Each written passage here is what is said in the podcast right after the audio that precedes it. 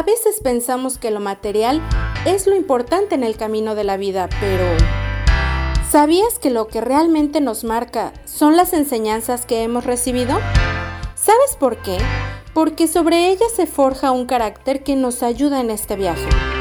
Acompáñanos en este destello donde aprenderemos algunas enseñanzas, por supuesto, aquí, a través de 7 Day Radio Internacional. Recuerda, Reset and Play cuando quieras y donde tú quieras. Bienvenido.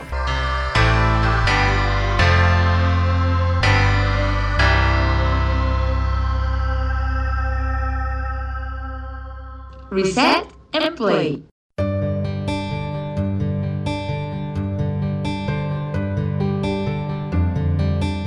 Es paradójico pensar que realmente se empieza a vivir cuando estamos dispuestos a morir por algo.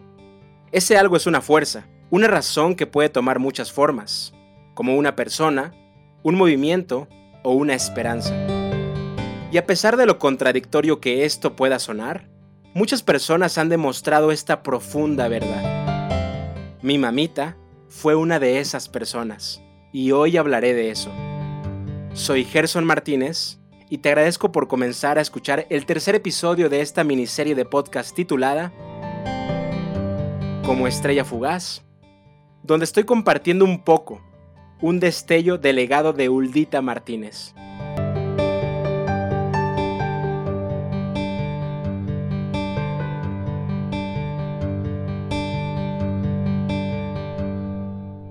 Reset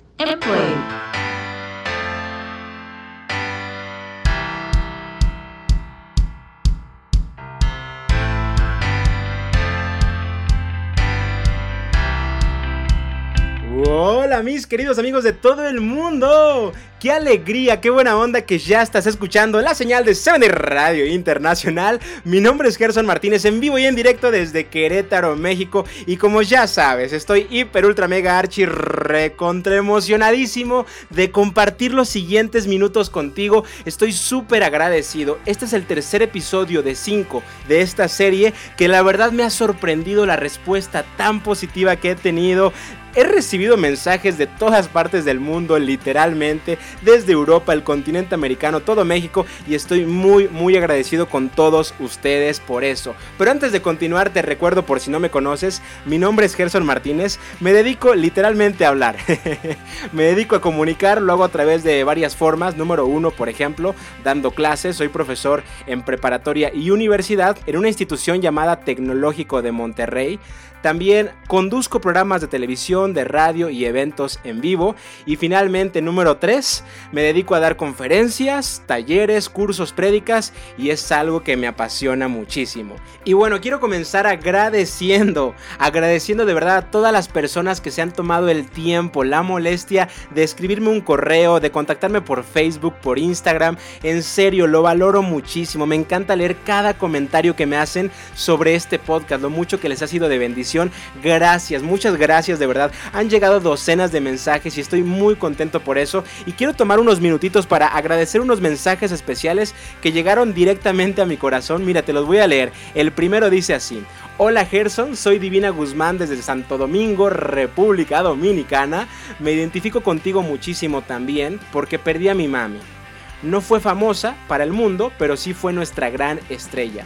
Gracias por abrir tu corazón, ayudas a curar el mío. ¡Wow! Esa frase última, Divina Guzmán, me encantó. Te mando un abrazo grande allá hasta Santo Domingo en República Dominicana. Otro mensaje que fue privado, pero viene desde la gran ciudad de Guadalajara ubicada en Jalisco, México, dice así, mi querido Gerson, no tienes una idea de lo que me ayudaste de manera personal con el podcast. Luego me cuenta unas cosas personales y finaliza así, muchas gracias por todo lo que haces y eres. Podría escucharte por horas. Te mando una avalancha de bendiciones. Gracias a ti. Tú sabes quién escribió ese mensaje. Te mando un abrazo hasta Jalisco, México. Y finalmente otro mensajito por acá que me lo manda Marisela desde Bolivia. Dice así, agradecerte por el nuevo podcast. Su contenido es de gran importancia y espero siga llegando a muchos en todo el mundo. Me imagino que lo traduce, ¿no? Fíjate que no, pero no sería mala idea ¿eh? voy a decir que lo traduzcamos. Siéntete satisfecho por hacer reflexionar a muchos por ahora con tus dos episodios. Imagínate lo que conseguirás con los que te faltan. ¡Wow! Espero después podamos seguir escuchándote en otros podcasts o en otros canales. Marisela, un fuerte abrazo hasta Bolivia. Y queridos amigos, gracias de verdad por cada mensaje. Repito, es una verdadera bendición, un privilegio leerlos. Yo te quiero recordar que tú puedes contactarme a mi correo que es gemartinez.com para que me digas qué te parecen estos episodios. También, si te gustaría y no te molesta, comparte esto en tus redes sociales, como un post en Facebook, como una historia en Instagram. Me puedes etiquetar inclusive. En Facebook me encuentras como Gerson Martínez y en Instagram como Gerson H. Martínez. Y bueno, luego de tomarme estos minutos muy importantes para mí para agradecerles a cada uno de ustedes que escuchan estos episodios, voy a comenzar con esta tercera entrega. ¿Te parece? Fantástico. Voy a comenzar leyéndote un extracto de un libro que es buenísimo. Se llama La empresa consciente, escrito por Fred Kaufman. Este libro tiene algo muy especial para mí porque literalmente me pasé nueve meses estudiándolo dentro de una capacitación que tomé. Y el libro cuenta un montón de cosas, pero por ahora te leeré solamente una experiencia breve del autor. Como siempre había soñado ser profesor, cuando me gradué en la universidad me fui de la Argentina para hacer un doctorado en economía en la Universidad de Berkeley, California, en Estados Unidos. Quería alejarme de las tribulaciones humanas con las que había convivido en mi país. Prefería tratar con agentes racionales y comprender cómo tomaban decisiones racionales. Fui un estudiante destacado hasta que tomé una decisión que arruinó mi carrera. Me casé. En realidad la decisión en sí misma no fue el problema, sino la manera en que la tomé. Si calculamos la relación costo-beneficio, no encontraremos motivos para casarnos, dice el autor. Pero el matrimonio no es cuestión de cálculos. Lo que importa es amar. Entonces descubrí que no podía seguir adhiriendo a teorías que estudiaba. Comprendí que los seres humanos no somos simples seres racionales capaces de hacer cálculos. Somos seres emotivos y espirituales que deseamos encontrar el significado de la vida. Mientras seguía con mis estudios en economía, también comencé a interesarme en la filosofía. El departamento de filosofía de Berkeley era excelente. Por fin comenzaba a comprender verdaderamente cómo los seres humanos tomamos nuestras decisiones. Entendí cómo organizamos nuestras percepciones, cómo vemos el mundo. Me dediqué a estudiar el lenguaje. Comprendí que la comunicación permite que yo me una a ti para que formemos un nosotros. Y lo más importante, aprendí que la felicidad y la plenitud no son consecuencia del placer, sino de encontrarle a la vida un sentido, de perseguir un objetivo noble. Finalmente me gradué del doctorado conseguí trabajo como profesor de contabilidad de gestión en el MIT, allá en Massachusetts, Estados Unidos. Durante algún tiempo sentí que estaba en el paraíso. Había pasado toda mi vida subiendo la consabida escalera de los logros personales, pero cuando alcancé la cima de mi carrera académica, se hizo evidente que la había apoyado en un muro equivocado. En realidad, el desarrollo de las competencias de liderazgo se convirtió en mi pasión, pero no era apropiada para un profesor universitario. Una clase tradicional no era el ámbito propicio para enseñar qué es la grandeza. No podía quedarme, tampoco podía irme. Me asustaba terriblemente dejar de pertenecer al MIT, la mejor universidad del mundo actualmente. Perder mi trabajo era perder mi identidad. ¿Qué sería de mí si abandonaba mi puesto de profesor? ¿Quedaría algo de Fred Kaufman si abandonaba su tarea de docente en el MIT? Descubrí entonces que mi identidad dependía sobre todo de mi trabajo, comprendí que sabía muy poco sobre mí mismo y que me había esforzado en probar lo que valía por medio de mis logros. También comprendí que no era el único. Cuando cuento esta historia en mis seminarios, la mayoría de los directivos de empresas confiesan haber sentido el mismo temor. La pérdida del empleo afecta a nuestra economía tanto como a nuestra identidad. Con gran temor, dejé el MIT. Perdí mi cátedra, pero me encontré a mí mismo. Y yo le agregaría entonces comencé a vivir. Amigos, me encanta esto que les acabo de leer. Este texto, francamente, desde la primera vez que lo leí, me fascina. Y decidí comenzar con esta breve experiencia de vida de Fred Kaufman, el autor, porque enlaza de manera magistral el tema que traté el episodio pasado con el que trataré el día de hoy. ¿A qué temas me refiero? La identidad satisfecha. ¿Te recuerdas? el sentirnos satisfechos con nuestra propia persona, con nuestra propia existencia, vivir en paz para poder morir en paz. Yo dejé en claro que tener éxito, ser ricos o famosos, o inclusive llegar a ser un protagonista, como llamo yo, ¿verdad? A las personas más importantes de la historia del mundo, yo dije que a pesar de ser todo eso, no es una garantía para sentirnos satisfechos con nosotros mismos. Y precisamente la historia que te acabo de leer, la experiencia de Fred Kaufman, es una demostración de la veracidad de todo lo que te dije en el episodio anterior. Que por cierto, si no lo has escuchado, ve inmediatamente, te lo recomiendo. Fíjate, lo que pasó con Fred fue algo muy interesante. Fred, aún alcanzando el máximo nivel de estudios de doctorado en Berkeley, esta universidad que, déjame decirte, yo estuve ahí, llevé a unos alumnos de preparatoria y también tomé un curso para profesores en esa universidad. Es una escuela extraordinaria. Y ahí me enteré que es la mejor universidad pública de todo Estados Unidos, de verdad. Imagínate, Fred Kaufman, el autor del que te leí, estudió su doctorado ahí. Y eso no le bastó. Trabajó como profesor en el MIT.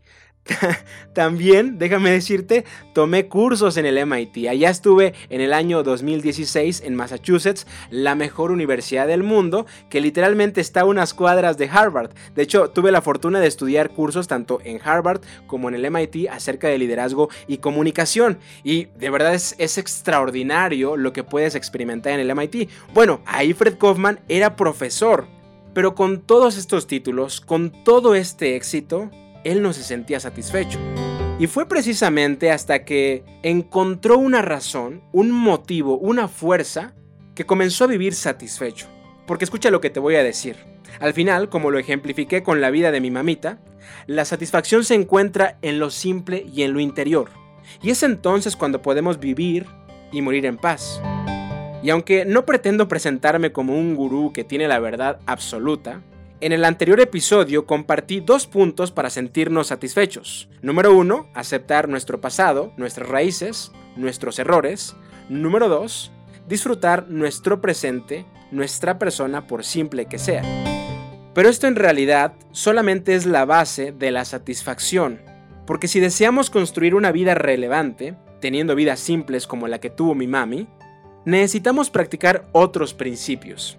Yo aprendí cinco principios, además del punto cero que fue el de la identidad satisfecha. Los aprendí a través de la vida de mi mamita, de Uldita Martínez. Y hoy me dedicaré a compartirte dos, dos en especial, dos en específico. Pero antes de que te los revele, permíteme contarte una historia de mi mami, de mi hermano Kenneth y también mía. Mi mami y mi papi tuvieron tres hijos, cada uno muy diferente al otro. Hoy en día, el mayor se llama Jordan Martínez él estudió derecho y encontró su pasión en el mundo canino. En toda la extensión de la palabra es un hombre de negocios. Tiene una distribuidora de alimentos para perros, tiene una tienda de mascotas, una escuela de adiestramiento canino, da cursos sobre psicología canina. De verdad, ese es su mundo y le encanta. Es extraordinario la manera en la que él trabaja. Kenneth Martínez es el hijo mediano y probablemente si tú eres seguidor de 7 Day Radio has escuchado más de él. Él estudió ingeniería en sistemas computacionales, actualmente trabaja como ingeniero en Microsoft y también encontró su pasión siendo pastor de una iglesia en el corazón de Seattle, Washington, allá en Estados Unidos y también escribiendo libros. Por cierto, ya va por el tercero. Y finalmente, el chiquito, el hijo menor, fui yo, Gerson, que estudié comunicación, ahora a punto de sacar un máster en administración. Me dedico, como te decía, a hablar, específicamente dando clases, pero también dando conferencias. Cada uno de los hijos de mi mami y de mi papi somos muy distintos. Nuestras edades, de hecho, fueron muy separadas. Jordan, el mayor, me lleva 12 años. Kenneth me lleva 6 años. Pero curiosamente, a pesar de la gran distancia de años con mi hermano Jordan, en la niñez y en la adolescencia me sentía más identificado hacia Jordan, el hermano mayor, el que me llevaba 12 años, porque probablemente teníamos gustos y habilidades similares. Por ejemplo, te cuento, Kenneth, mientras prefería jugar ajedrez, nosotros, Jordan y yo, preferíamos jugar fútbol, porque Kenneth no era bueno jugando el fútbol y nosotros no éramos buenos jugando ajedrez. Ahora, otra, por ejemplo, otra diferencia. Mientras Kenneth prefería leer, nosotros, Jordan y yo, preferíamos salir a pasear, andar allá echando relajo en la calle. Esa es la verdad. Otra diferencia muy importante era que Kenneth no aprendió a manejar como Jordan y como yo a los 12 años aproximadamente. Unos días antes de que Kenneth llegara a la universidad, mi mamá decidió enseñarlo a manejar. Imagínate, Kenneth ya tenía 18 años y en la familia Martínez eso era impensable, no podía ser que no supiese manejar a esa edad. Así que, aunque Kenneth no quería porque había tenido una que otra mala experiencia intentando manejar, un buen día mi mami lo subió a la camioneta que teníamos. Y como yo estaba pequeñito, también me echó ahí. era una camioneta viejita con el volante duro y una cabina austera con dos asientos y medio. Por supuesto, como yo era el pequeñín, yo iba en el asiento y medio, ahí recibiendo los golpes que me daba Kenneth cada vez que movía la palanca. Y bueno, comenzamos en calles sin coches ni posibles niños que se atravesaran. Mi mami iba empoderando a Kenneth con frases motivacionales como tú puedes, Kenito, lo estás haciendo muy bien, muy, muy, muy bien, te aseguro que vas a aprender a manejar muy rápido. y Kenneth comenzó a tomar cada vez más confianza. Y mi mami, como dijo el gran personaje de las películas llamado Cantinflas, mi mami dijo, de ahí me agarro. Así que lo llevó finalmente a las calles transitadas de la ciudad y de alta velocidad, imagínate. Kennedy iba muy bien, todo iba muy bien. Las porras de mi mami y sus consejos le servían de mucho a Kenneth. Hasta Kenneth se animó a poner música de las que se baila en la costa. Unas buenas salsas. Los que, que saben de música, los que viven en la costa saben a qué me refiero. Pero de pronto vimos algo a lo lejos. Enfrente, a unos 100 metros, había una curva muy pronunciada hacia la derecha que terminaba con una bajada terrible. Mi mami con su voz dulce le indicó exactamente a Kenneth cómo tenía que controlar la camioneta para esa curva, para manejar, para dar esa curva. Pero Kenneth se puso muy nervioso y mientras más acercaba hacia la curva, mi mami comenzó a insistir con su consejo. Frena, hijo, frena, frena, frena. ¿Te imaginas? Sin embargo, Kenneth tenía un problema. Al escuchar frena, frena, frena, él lo interpretaba como un acelera, acelera, acelera. de verdad, de verdad. Y sí, Kenito aceleró mucho. Y si piensas que este es el problema de esta historia, te equivocas. El problema verdadero apareció en ese instante, en ese momento. Justo en ese ratito, un obrero de una fábrica iba subiendo esa curva caminando tranquilamente. Sus planes probablemente eran llegar a su casa a comer algo rico pero los planes de Kenneth eran otros. Recuerdo perfectamente, quiero que te imagines esta escena porque está buenísima. Un chico de 18 años ah, manejando una camioneta que no puede controlar, súper espantado, su mamá más espantada y el chiquitito, el hijo de 12 años, sintiendo que ese era su último día y enfrente un señor que sin deberla ni temerla está a punto de recibir el impacto de una camioneta. Recuerdo perfectamente la cara de ese pobre señor. Como primera reacción abrió los ojos y la boca, llenos de temor. Después tomó una posición como de ataque, así como diciéndole a mi Kenneth, a ver, a ver, ¿si me vas a machucar o no? Pero al ver que la camioneta no paraba, optó por saltar hacia su derecha. Damas y caballeros, fue un verdadero desastre. Lo bueno es que la banqueta estaba muy alta y eso permitió que la camioneta parara hasta ahí, que no se subiera encima de la banqueta.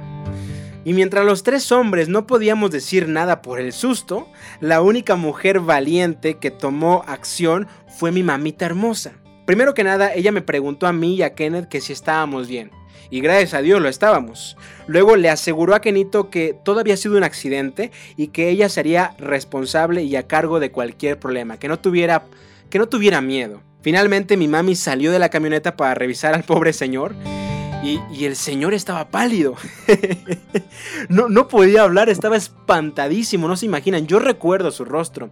Mi mami comenzó a atenderlo, estaba tratando de asegurarse que él estuviera bien. Y le dijo muy claramente que ella, Uldita, tomaría cualquier responsabilidad que se necesitara. Fíjate mi mami tan linda. Gracias a Dios al final todo salió bien, nadie salió herido, pero estoy seguro que si algo hubiera salido mal, mi mami hubiera tomado todos los cargos y responsabilidades a su cuenta totalmente. Y estoy muy seguro de esto porque mi mami tenía una fuerza, una razón por la que estaba dispuesta a tomar las consecuencias de otro, de su hijo, a perder inclusive su libertad si llegaba la policía y hubiese pasado algo feo, inclusive dispuesta a morir por esta razón.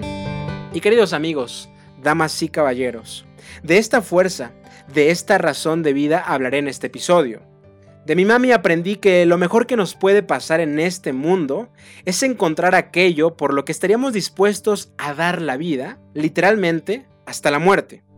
Mi mami encontró esa razón, probablemente cuando nació su primer hijo, el 9 de enero de 1982, Jordan. Quizá esa razón se afirmó más cuando nació el segundo, el 5 de mayo de 1988. Y finalmente esa razón se mostró como un hierro poderoso cuando nací yo, el 15 de abril de 1994. Era tan grande su razón de vida, que aún con esta traumática experiencia, cinco años después, cuando mi hermano Kenneth salió de la universidad, mi mami volvió a intentar ayudarlo a manejar. Porque resulta que estaba Kenneth a unas semanas de mudarse a otro país y allá llegando le iban a dar un coche para que lo manejara a diestra y siniestra por todo el país. Así que mi mami se tomó muy en serio la tarea, le comenzó a enseñar unas semanas antes del viaje y ahora sí lo logró. Queridos, mi mami encontró y mantuvo esa razón por la que comenzó a vivir realmente, por la que estaba dispuesta a morir.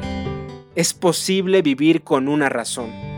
Pero la gran pregunta que quiero hacer con esto que les acabo de contar es, ¿cómo encontrar, Gerson? ¿Cómo encontrar y mantener esa razón existencial? Bueno, quiero compartirte dos principios que yo aprendí de mi mami.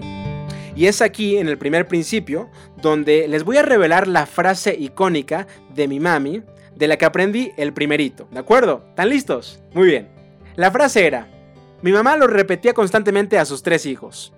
No me importa si son licenciados, maestros, doctores, pastores, casados, papás, tienen hijos, tienen 80 años, 40, no me importa. Para mí siempre van a ser mis bebés. Y mis hijos siempre serán mi prioridad. Imagínate mi mami tan linda siempre diciendo eso, me encantaba. Pero yo sé que esto probablemente puede que no suene tan popular, especialmente por la ideología de pensamiento individualista que parece ganar cada vez más terreno y que establece como algo no muy sabio el poner a otras personas como prioridad antes que a uno mismo, incluyendo a los hijos mismos. De hecho, yo llegué a hablar con mi mami y de repente trataba de predicarle cómo debía ser, según yo, el orden correcto de las prioridades. Imagínate. Yo le decía, mami, no, no tienes que ponernos como prioridad a nosotros, tus hijos. Primero tú, porque tú eres la persona más importante. Después, quizá tu esposo. Y tercer término, nosotros tus hijos. Pero mi mami siempre terminaba diciéndome, no, mi prioridad serán por siempre mis hijos. Ojo, no me malinterpretes. No estoy tratando de convencerte que tus hijos deben ser tu prioridad. No, no estoy tratando de hacer eso. Lo que trato de revelarte con esta frase es que mi mami tenía un propósito claro. Ella sabía a qué había venido a este mundo. ¿A qué había venido Gerson? ¿A descubrir una medicina? No. ¿A ganar mucho dinero? No. ¿A escribir libros? No. Su propósito claro era dedicarse al desarrollo pleno de sus hijos. Y queridos amigos, este es el principio, el primerito de dos que te estoy compartiendo en este episodio. Propósito claro. Mi mami tenía un propósito claro. Y quizá habrá uno que otro que diga, oye, eso de dedicarse a los hijos es un mal propósito. Cuidado, cuidado, mucho cuidado porque nadie tiene la autoridad para juzgar el propósito de otra persona. Cada persona es distinta y cada persona tiene un propósito especial. Si tu propósito para mañana es dedicarte a tus hijos y a tu pareja, qué buena onda, me encanta tu propósito. Lo quiero decir muy claro, parece que esto ya no es tan popular hoy en día. Y también, aclaro, si tu propósito es descubrir una cura para el cáncer, qué buena onda. Si tu propósito es alcanzar la escalera del éxito empresarial, qué bien. Pero es necesario que tengamos un propósito ya que eso nos dará una satisfacción por la vida, aun cuando las cosas no salgan como las esperamos. De hecho, tengo que confesarte algo, yo prometí serte muy sincero en estos episodios, y aquí viene un poquito de sinceridad. Los tres hijos de mi mami, incluyéndome, llegamos a tratarla mal, llegamos a hablarle mal durante su vida. Y lo que me da más pesar y más tristeza es que los tres hijos, aún en sus últimos meses, hubo una que otra ocasión donde la tratamos mal, le hablamos mal. Y cuando te digo esto, siento mucho pesar en mi corazón. a pesar de esto, mi mami mantenía su propósito, dedicarse como prioridad a sus hijos. Y yo quiero aprovechar para hacerte una pregunta importante a ti. ¿Tienes un propósito claro? ¿De verdad lo tienes? ¿Cuál es? Si tu respuesta es afirmativa, te felicito, qué buena onda. No te vayas de este podcast porque lo que viene seguro también te va a seguir ayudando. Pero si no tienes un propósito claro, quiero tomar unos minutos para pensar qué podemos hacer. Aclaro, el tiempo de este podcast no es suficiente para extendernos en este tema. Sin embargo, brevemente puedo decirte que tu propósito puede encontrarse después de los giros, los cambios que se dan en la vida. Por ejemplo, déjame explicarte. Mi mami, Uldita Martínez, cuando tuvo a su primer hijo, su vida dio un giro completo. Y eso probablemente le empezó a mostrar un propósito que tendría en su vida. Inclusive cuando hablo de giros, de cambios en la vida, puedo decir que los propósitos llegan a nacer inclusive de las tragedias. Algo así como lo que yo estoy experimentando con este podcast. Yo les he contado, hace tres meses y medio mi mamita falleció. Yo jamás pensé en esa fecha que tres meses y medio después tendría el valor de estar haciendo un podcast acerca de mi mami. Y lo que todavía es más inimaginable, yo jamás pensé que tres meses y medio después estaría recibiendo correos literalmente de todas partes del mundo hablándome de la inspiración que está causando la historia de mi madre. Porque los propósitos pueden hacer de las tragedias. Y bueno, al hablar del propósito sin mencionar al grandísimo Víctor Frank, es un insulto. Por eso quiero tomar un ratito para leerte un poquito acerca de lo que él compartió en su libro El hombre en busca de sentido. Él tuvo una experiencia desgarradora, probablemente has escuchado hablar de él.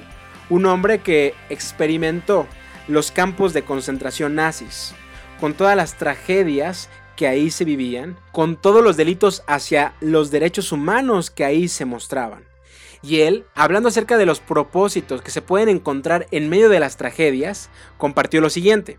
Tales personas olvidan que, en multitud de ocasiones, son las circunstancias excepcionalmente adversas o difíciles las que otorgan al hombre la oportunidad de crecer espiritualmente más allá de sí mismo. Pobre del que no percibiera algún sentido en su vida, ninguna meta o intencionalidad, y por tanto ninguna finalidad para vivirla. Ese estaba perdido. La respuesta típica de este hombre frente a cualquier razonamiento que pretendiera animarle era, ya no espero nada de la vida. Hmm, ¿Existe algún argumento ante estas palabras? Pregunta Víctor Frank. Y finalmente él cierra lo siguiente. Me atrevería a afirmar que nada en el mundo ayuda a sobrevivir, aún en las peores condiciones, como la conciencia de que la vida esconde un sentido. Hay mucha sabiduría en las palabras de Nietzsche. El que tiene un porqué para vivir puede soportar casi cualquier cómo. Los campos de concentración nazis dan fe de que los prisioneros más aptos para la supervivencia resultaron ser aquellos a quienes esperaba alguna persona o les apremiaba la responsabilidad de acabar una tarea o cumplir una misión. Esto que acabas de escuchar de verdad es impactante. Nos permite reflexionar a profundidad. Y yo quiero hacerte una pregunta con esto que acabas de leer. ¿Qué tragedia o cambio has experimentado recientemente? Porque pon mucha atención. En esa tragedia, en ese cambio que has experimentado recientemente, quizá ahí podría esconderse tu propósito. ¿Te imaginas? Yo sé que lo que digo puede sonar absurdo, pero es completamente cierto. Y cambiando un poco la línea de esta conversación, quizá alguno esté pensando, Gerson, ¿estás diciendo que tu mamá no tuvo ningún propósito mientras no tenía hijos? ¿O que cuando ustedes se fueron de la casa porque son adultos, ella dejó de tener un propósito? Por supuesto que no estoy diciendo eso, porque los propósitos pueden variar según las etapas o los contextos de una persona, tal como lo afirma Víctor Frank en su mismo libro. Escucha esto, esto me encanta. El sentido de la vida difiere de un hombre a otro, de un día a otro y de una hora a otra. Por tanto, lo que importa no es el sentido de la vida en formulaciones abstractas, sino el sentido concreto de la vida de un individuo en un momento determinado. Es decir, y en otras palabras, los propósitos pueden ser variados, pueden ser distintos dependiendo del contexto, dependiendo de la persona, el tiempo, claro. El propósito va más allá de una simple carrera o de un simple trabajo. El propósito va más allá de ganar una cantidad de dinero. Tú ponle la cantidad que quieras. 10 mil, 20 mil, 30 mil, 80 mil, 100 mil, 200 mil pesos o dólares o euros al mes. Va más allá. El propósito normalmente tiene que ver con algo más profundo, más espiritual, con algo que no se ve. Sin embargo, tengo que decirte lo siguiente, el propósito no es suficiente. Y es aquí donde te comparto el segundo principio que yo aprendí de mi mami. Y antes de que te comparta esa frase que revela este principio, déjame te cuento una historia de amor. Mi papá llegó a una universidad llamada Universidad de Lindavista, ubicada en Chiapas, en México, un estado al sureste de México, llegó en el año 1976. Me cuenta que fue un septiembre. Y como a las tres semanas al mes conoció a mi mami, a Uldita. Yo supongo que se conocieron un octubre de 1976. Él me cuenta que la primera impresión que tuvieron fue muy chistosa porque él estaba buscando un lugar para comer en la cocina de la universidad y mi mami le dijo que si quería se sentara ahí. Le empezó a hacer plática. Yo ya les conté el episodio pasado que mi mami era súper carismática, platicadora, muy amable con todos. Y lo empezó a hacer con mi papá. Y me cuenta mi papá que estaban en el medio de la plática con más personas, por supuesto. Y mi mami le dijo a mi papá, mis amigas dicen que estoy loca. Y mi papá le preguntó, ¿por qué? y respondió mi mami, porque me quiero casar con un pastor. Ahora, para los que no entienden lo que acabo de decir, mi papá resulta estaba estudiando teología. Eso quiere decir que él en unos años iba a llegar a ser pastor, no de ovejas, sino un pastor cristiano que se encarga de cuidar, administrar iglesias. Y eso fue lo que le dijo mi mami a mi papá. Yo creo que mi papá se emocionó con esa frasecita. Y bueno, me cuenta que al mes se hicieron novios y luego de un año y medio como novios, se casaron el 29 de enero de 1978 en Veracruz, en el puerto de Veracruz. Pero antes de que pienses que fue una bonita historia de amor sin ningún obstáculo, déjame te cuento algo que revelará la frase de mi mami con la que comparto el segundo principio. Resulta que mi abuelito, el suegro de mi papá, como que no estaba muy a gusto con esa relación, porque por supuesto, mi mami era la primogénita, era la primer mujer de sus hijas que se le iba a casar, entonces como que no le gustaba, entonces como que le empezó a hacer un poquito de bronca al respecto. Y me cuenta la familia de mi mami, esta es una historia muy famosa en la familia y nos reímos mucho de lo que pasó, los ánimos se comenzaron a encender, mi abuelito no quería que hubiese boda, al menos no por un tiempo, ahí estaban hablando todos, mi abuelita, las hermanas, las tías, era un relajo y de la nada mi mami dijo esta icónica frase que hasta la fecha se recuerda muy bien y la frase fue esta, pues si no me caso con Juan, no me caso con nadie. ¿Te imaginas a mi mami diciendo eso? Una muchachita de veintitantos años diciendo eso. Y sí, quizás su frase fue dicha en parte por su inexperiencia de la edad. No sabía que podían haber muchos más hombres en la vida. Pero qué bueno que dijo eso, porque si no yo no estaría aquí y tú te hubieses perdido de este extraordinario podcast. Ahora, desde esa frase, mi mami estuvo comprometida a su esposo, a sus hijos, a su familia. Y es aquí donde te revelo el segundo principio, compromiso total mi mami tenía un compromiso total. Ahora lo que a continuación voy a decir, lo haré porque llevo 7 años siendo profesor de adolescentes y jóvenes.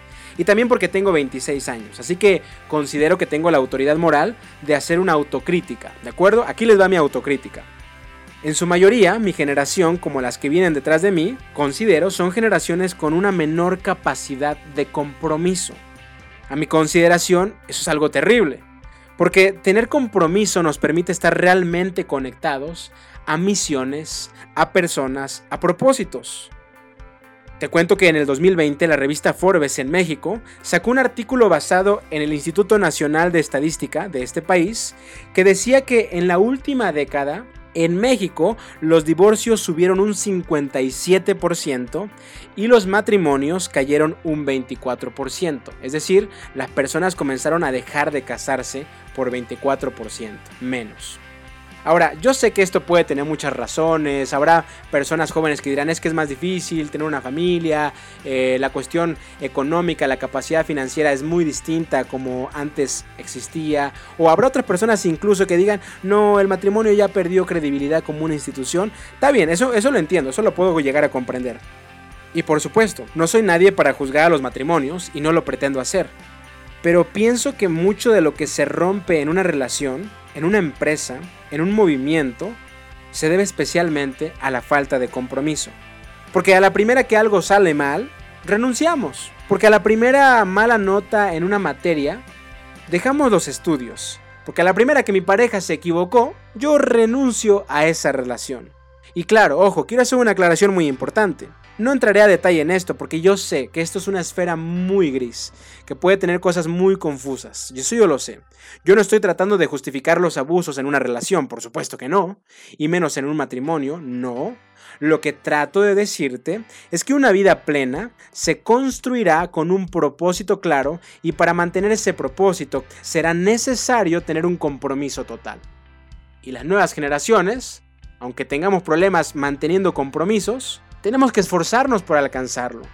Algo muy personal que te puedo contar es que mi mami estaba tan comprometida conmigo que un día antes de que ella falleciera, mientras yo estaba una mañana en Texas a punto de dar cuatro conferencias en diferentes lugares el resto del día, mi mami se tomó la molestia de hacer una llamada conmigo para orar juntos y leer una parte de la Biblia con el fin de desearme mucho éxito.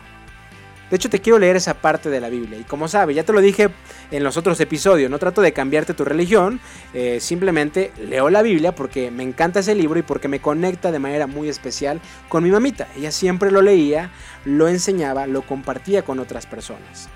Y resulta que ella y yo, un día antes de que mi mami falleciera, leímos un texto llamado Filipenses que está en este libro, en la Biblia. Y este texto lo escribió un señor llamado Pablo. Te voy a leer primero las palabras y luego te diré qué fue lo que hizo ese tal Pablo. Dice así, alégrense siempre en el Señor. Insisto, alégrense, que su amabilidad sea evidente a todos. El Señor está cerca. No se inquieten por nada, más bien en toda ocasión, con oración y ruego, presenten sus peticiones a Dios y denle gracias y la paz de Dios, que sobrepasa todo entendimiento, cuidará sus corazones y sus pensamientos en Cristo Jesús. No digo esto porque esté necesitado, pues he aprendido a estar satisfecho en cualquier situación en que me encuentre. Sé lo que es vivir en la pobreza y lo que es vivir en la abundancia. He aprendido a vivir en cada una de las circunstancias, tanto a quedar saciado como a pasar hambre, a tener de sobra como a sufrir escasez, porque todo lo puedo en Cristo que me fortalece. Estas palabras las leí con mi mami, un día antes de que ella falleciera. Una mujer comprometida con sus hijos. Leímos unas palabras de un hombre comprometido con una causa, un movimiento. De hecho, los historiadores, que no son religiosos, no son cristianos, dicen que la figura más prominente del cristianismo es Pablo, porque Pablo fue el encargado de convertir el cristianismo de una secta judía a una religión mundialmente conocida. De hecho, tan conocida con un gran alcance en el mundo occidental de hoy.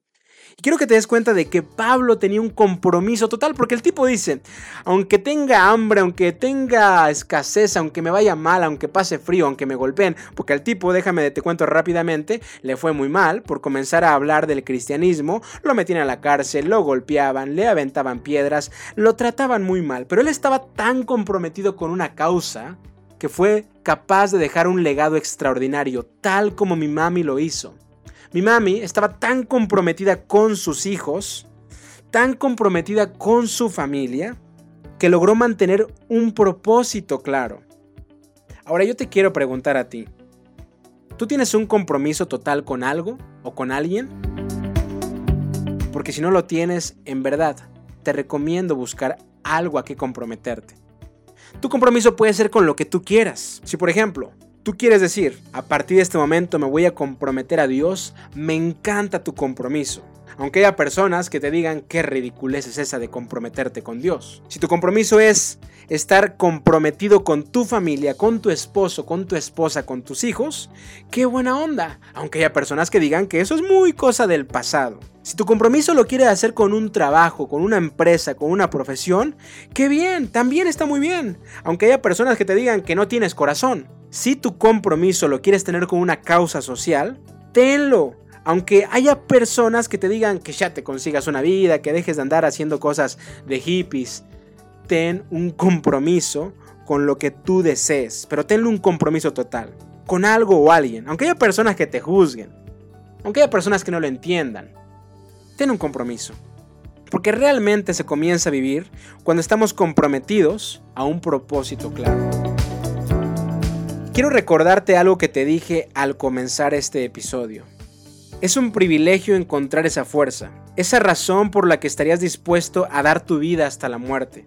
Y esa razón, ese sentido existencial, solo vendrá cuando tengamos un propósito claro y un compromiso total. Esto no lo digo yo solamente, esto lo vi de forma práctica en la vida de mi mami. Esto lo escribió Víctor Frank en su libro. Esto lo comenta la Biblia con la historia de Pablo, el gran fundador del cristianismo. Amigos, estamos llegando al final de este episodio y para comenzar a cerrar, voy a tratar de pronunciar el propósito que mi mami tuvo en sus últimos 44 años, el tiempo que estuvo unida a mi papá.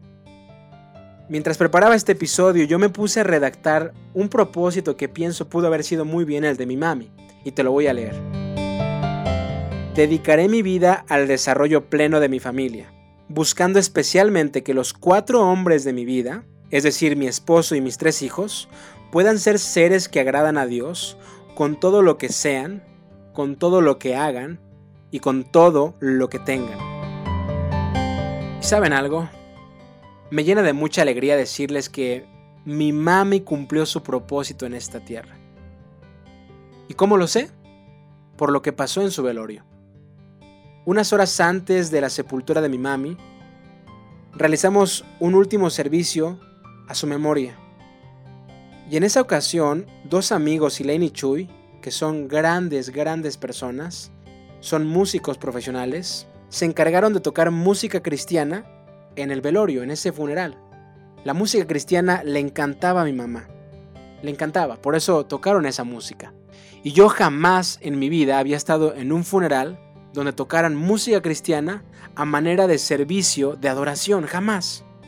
Así que recuerdo que tocaron como cuatro canciones.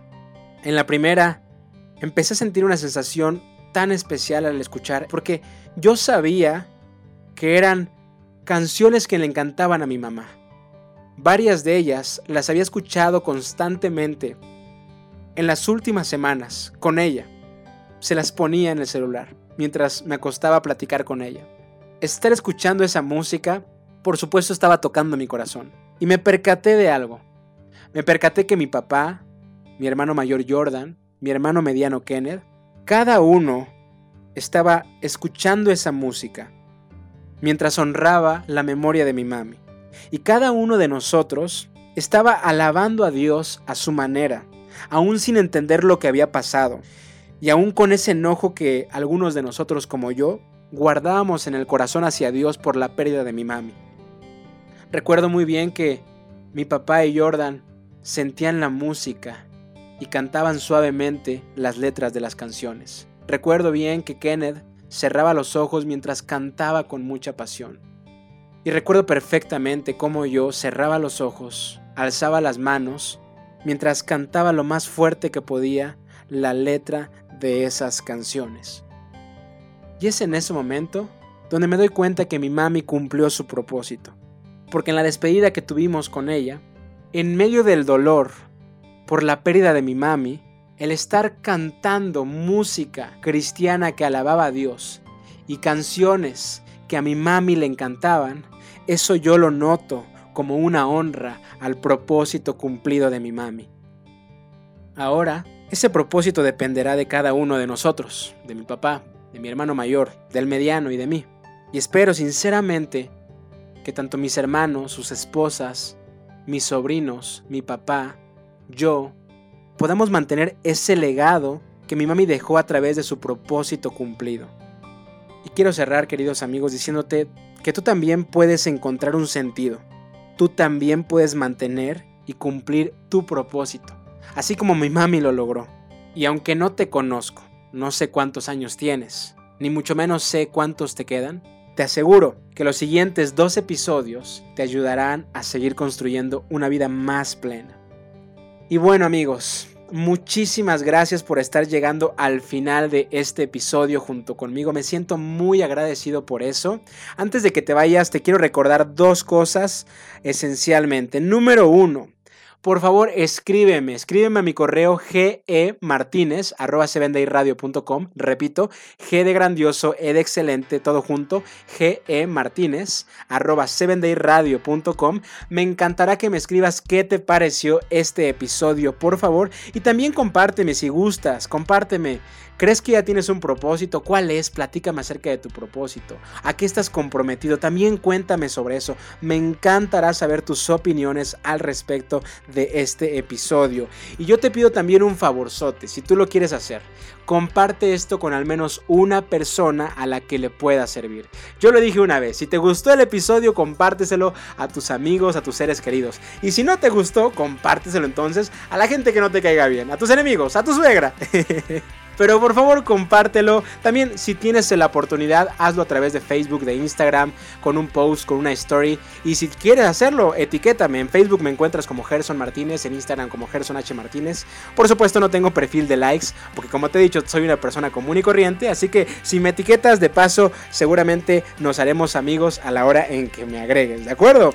Finalmente quiero cerrar con unos mensajitos bien bonitos que me hicieron el favor de llegar. Uno dice así, hola Gerson, buen día, ya escuché el nuevo episodio, wow, me encantó de verdad, me encanta la historia que contaste de tu mamá interactuando con David Garza y también lo que ella decía en los diplomados. Gracias por todo lo que compartes en este podcast, te mando muchos saludos. Nos escribe Cintia desde Nuevo León, México. Otro mensaje dice por acá, quiero recomendarte este podcast donde Gerson Martínez expone un tema que nos compete a todos, pero no lo aborda desde un plano lúgubre ni deprimente, sino para llevar a pensar cuál queremos que sea nuestro legado. Su mami falleció falleció hace tres meses y aunque no fue una persona famosa, él rinde tributo a nombre de todos aquellos que han perdido la vida y que no son famosos para que todo el mundo hable de ellos en televisión o redes sociales, pero que hicieron de su vida común una vida extraordinaria. ¡Wow! Me encantó este mensaje, me lo manda Wendolly Lidibet desde Honduras. Y también, queridos amigos, quiero agradecer a Katia Barraza desde El Salvador que me está ayudando a compartir este podcast. Así que sin más ni más, damas y caballeros, muchísimas gracias por haber estado acá. Te recuerdo que puedes contactar al correo producción arroba para cualquier sugerencia para el podcast en general. Mi nombre es Gerson Martínez, te mando un gran abrazo y ya lo sabes, repítelo conmigo, que Dios te bendiga un montón. Queridos amigos, les recuerdo que el cantante de este mes es José Orlando Ubilla desde Chile. Así es, desde Chile nos comparte esta increíble música. Que disfruten la tercera canción del mes.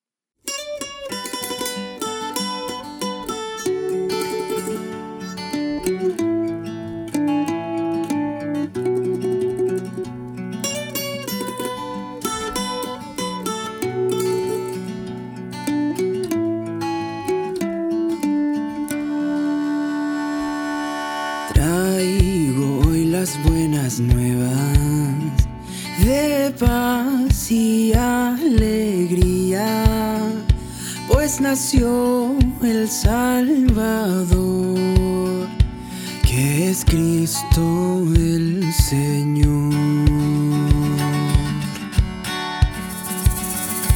Toda su inmensa gloria, el pesebre humilde le acogió para reescribir la cruenta historia, el pequeño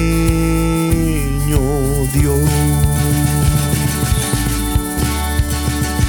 Haya paz entre los hombres, a quien y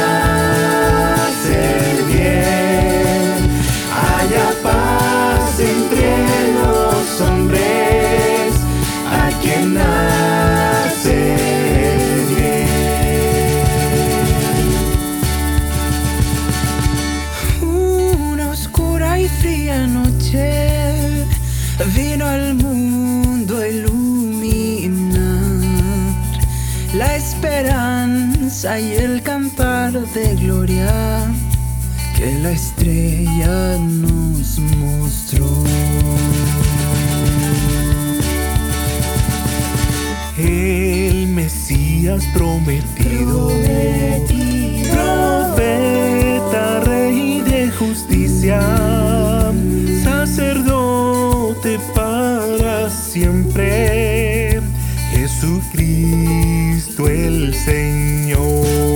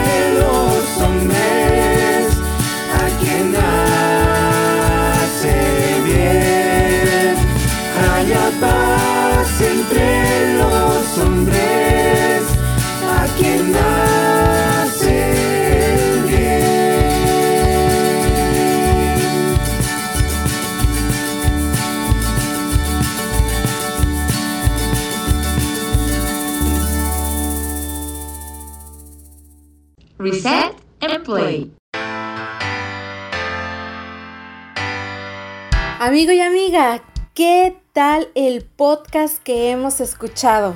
Excelente, ¿no te parece? Maravilloso. Mira, pues te traigo una recomendación. Si te ha gustado este podcast, te invito a que lo compartas con tu iglesia, con tus amigos, con tus familiares, con todo el mundo, con todas las personas que puedas. Y sabes qué? No te pierdas cada semana un nuevo episodio. Y también no se te olvide que tenemos nuestras redes sociales. Puedes seguirnos a través de nuestras matutinas diarias o a través de Facebook o Instagram, Twitter o YouTube. Solo por 7 Day Radio Internacional. Recite and Play cuando quieras y donde tú quieras.